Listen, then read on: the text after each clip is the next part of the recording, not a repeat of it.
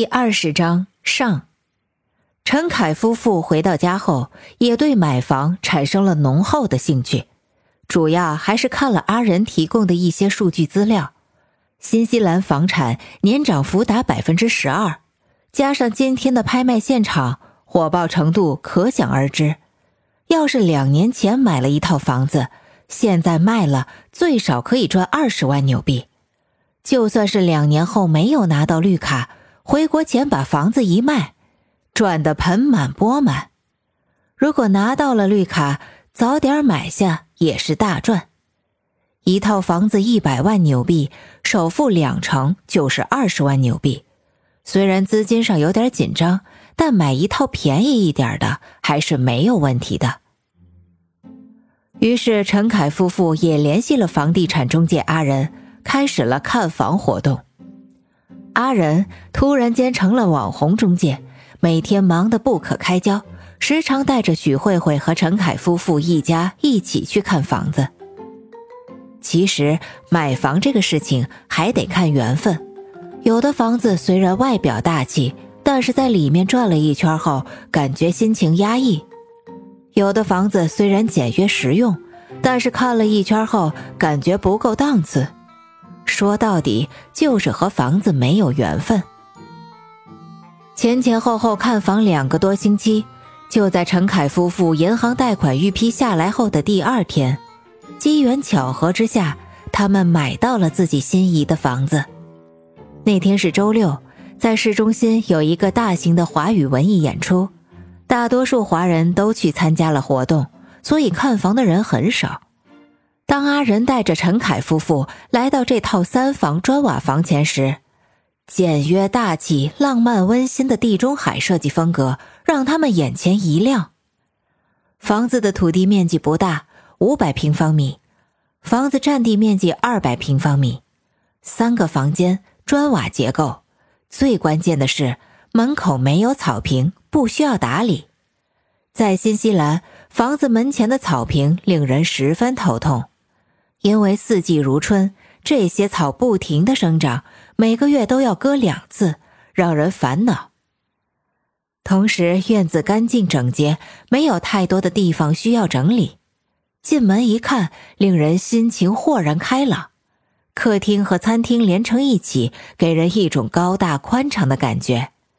三个卧室都是加大版的设计，两个卫生间也是宽敞明亮、通风透气。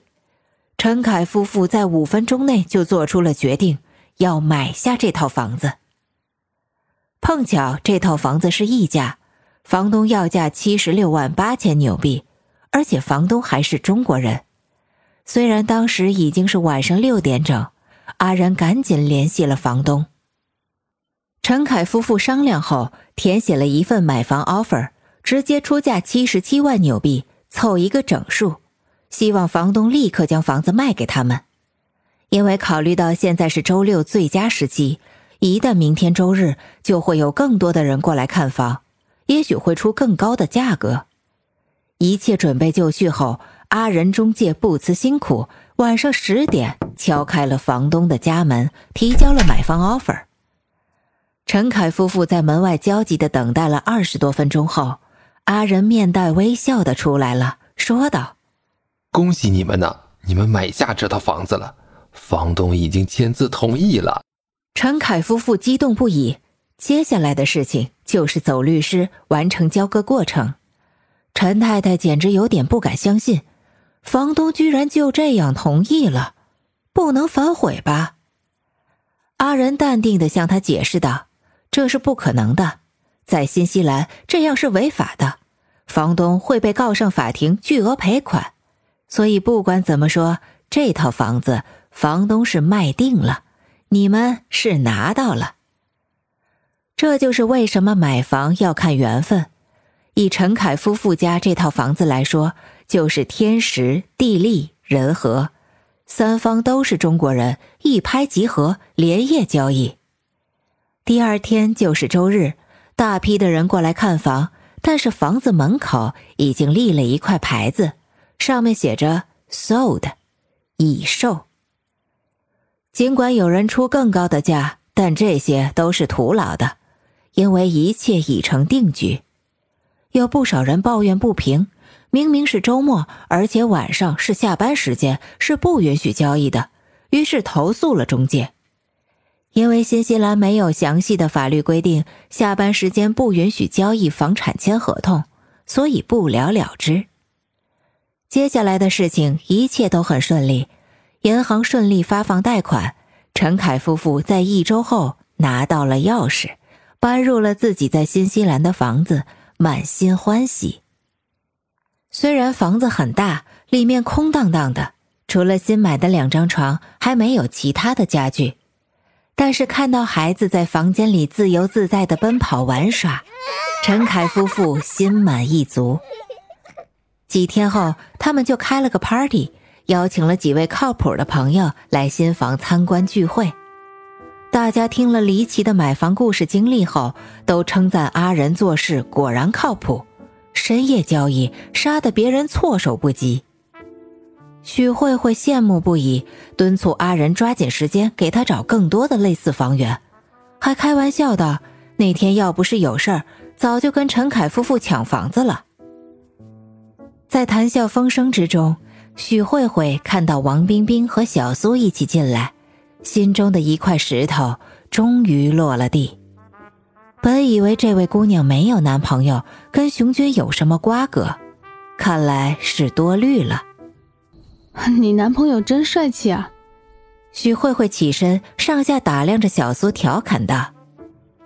小苏愣了一会儿，转头望了一眼熊军和王冰冰。突然间明白了过来，只好傻笑着，呵呵。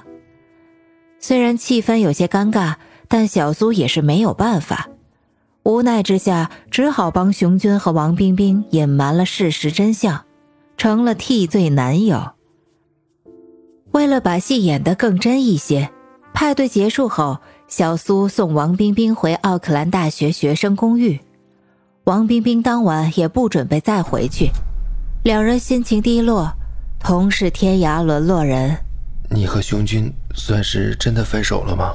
小苏一边开车一边转头问道。王冰冰望着窗外，沉默了一会儿，无奈的说道：“算是吧，也许这是激情，并不是爱情。”小苏听后，胸口一阵酸痛，眼眶湿润了，低声自言自语道。真是作孽呀！将王冰冰送到学生公寓楼下后，小苏就驾车回去了。上楼的王冰冰发现今天情况异常，为什么房间的灯是亮着的？难道姐姐这么早就回来了？推开门，发现一位帅气的洋人小伙子正与姐姐王百合相向而坐，两人一本正经地研究着一堆稿子。抬头一看，晚上九点。到底出了什么情况？这位帅气的洋人小伙子立刻礼貌的起身问好，然后继续和姐姐王百合对着稿子巴拉巴拉的研究着问题。王冰冰十分好奇，本以为姐姐什么时候改变了策略，泡了个洋人，后来才知道，原来他是帮姐姐辅导毕业论文的，名字叫做 James。土生土长的新西兰本地人，英国后裔。小伙子的父母随着他的爷爷奶奶移民到了新西兰，按照当时的政策，还分有一块十亩地农场。临走时，还特意和王冰冰寒暄了几句，希望有机会请他们到农场来玩。送走 James 后，姐妹俩许久未见，促膝长谈。王百合得知最近发生的事情后，勃然大怒，破口大骂：“熊军这个懦夫！”起身要去找他算账，非把那个第三者许慧慧赶走不可。要不是妹妹王冰冰死死拉住他，早就扬长而去，毁天灭地了。王冰冰含泪大喊道：“姐，讲道理一点好吗？要说第三者，我才是。”胡说八道！走，跟我一起去见熊军，当面让他选择。他要是选那个什么许慧慧，我无话可说；他要是选你，我立马让那个许慧慧滚蛋。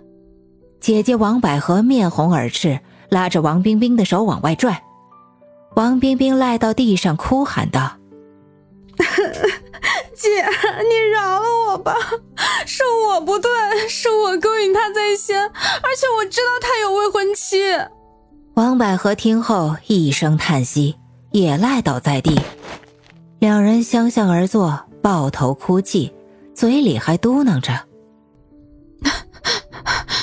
我妹妹是最优秀的，也是最善良的，谁都比不了她。”两姐妹起身回屋，就此作罢。